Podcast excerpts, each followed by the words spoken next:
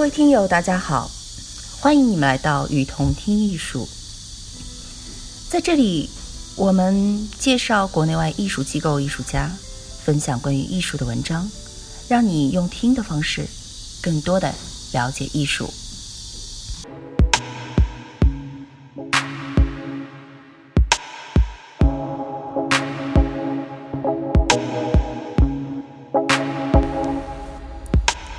基斯哈林，一九五八年生于美国宾夕法尼亚州的库兹镇，一九九零年辞世。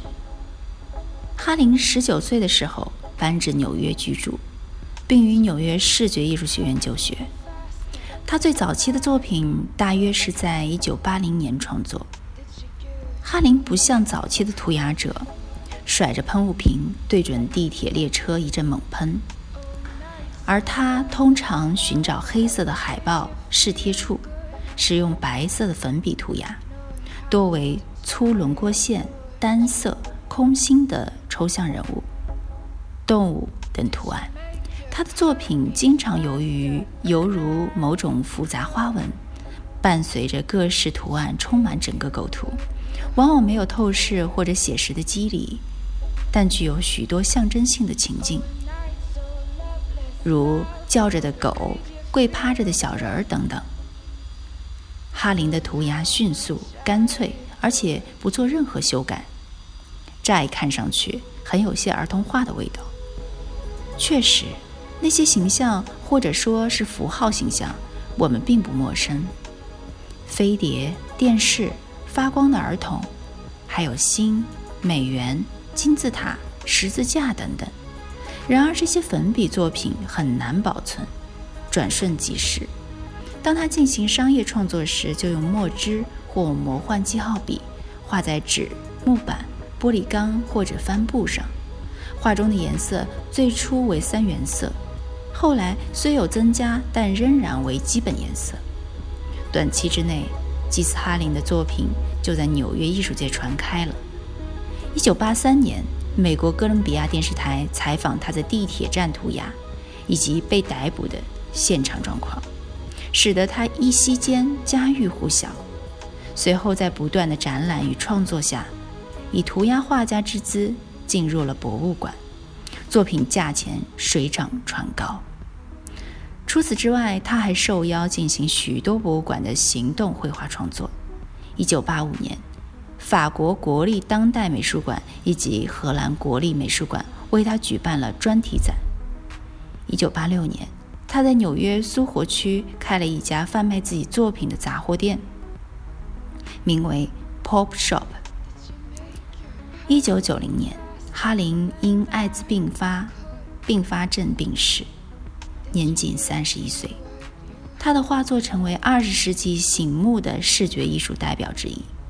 他的雕塑也是多种多样，从纸糊到玻璃纤维都有。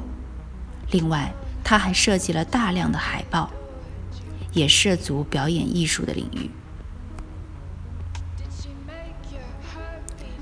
肯尼·沙尔夫，一九五八年出生于洛杉矶，在纽约视觉艺术学校学习过，跟巴斯奎特。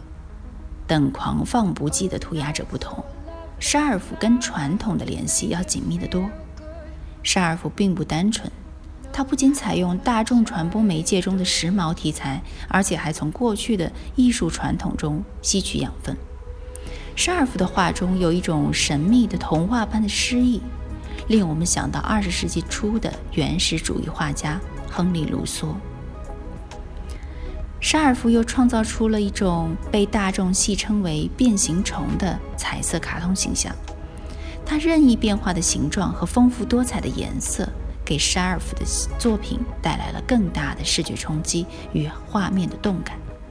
而这个生动的形象也成为了沙尔夫作品的代表元素之一。对于肯尼·沙尔夫来说，涂鸦艺术也许是将童年的情怀延伸进入成人世界的最好方式，但是与此同时，沙尔夫也将现代艺术的理念融入其中。沙尔夫在作品中常常将画面上的主角置于各种荒诞搞笑的场景当中，而这种对正经的调侃，正是现代艺术中一种重要的表达。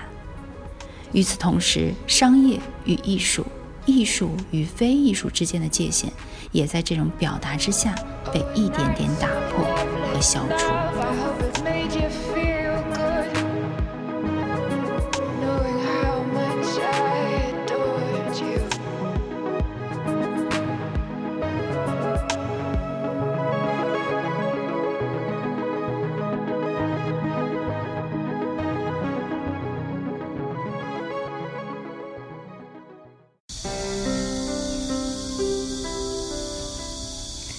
感谢您的收听，欢迎大家多提宝贵意见，并且来我们“与同听艺术”同名的微信和微博留言哦。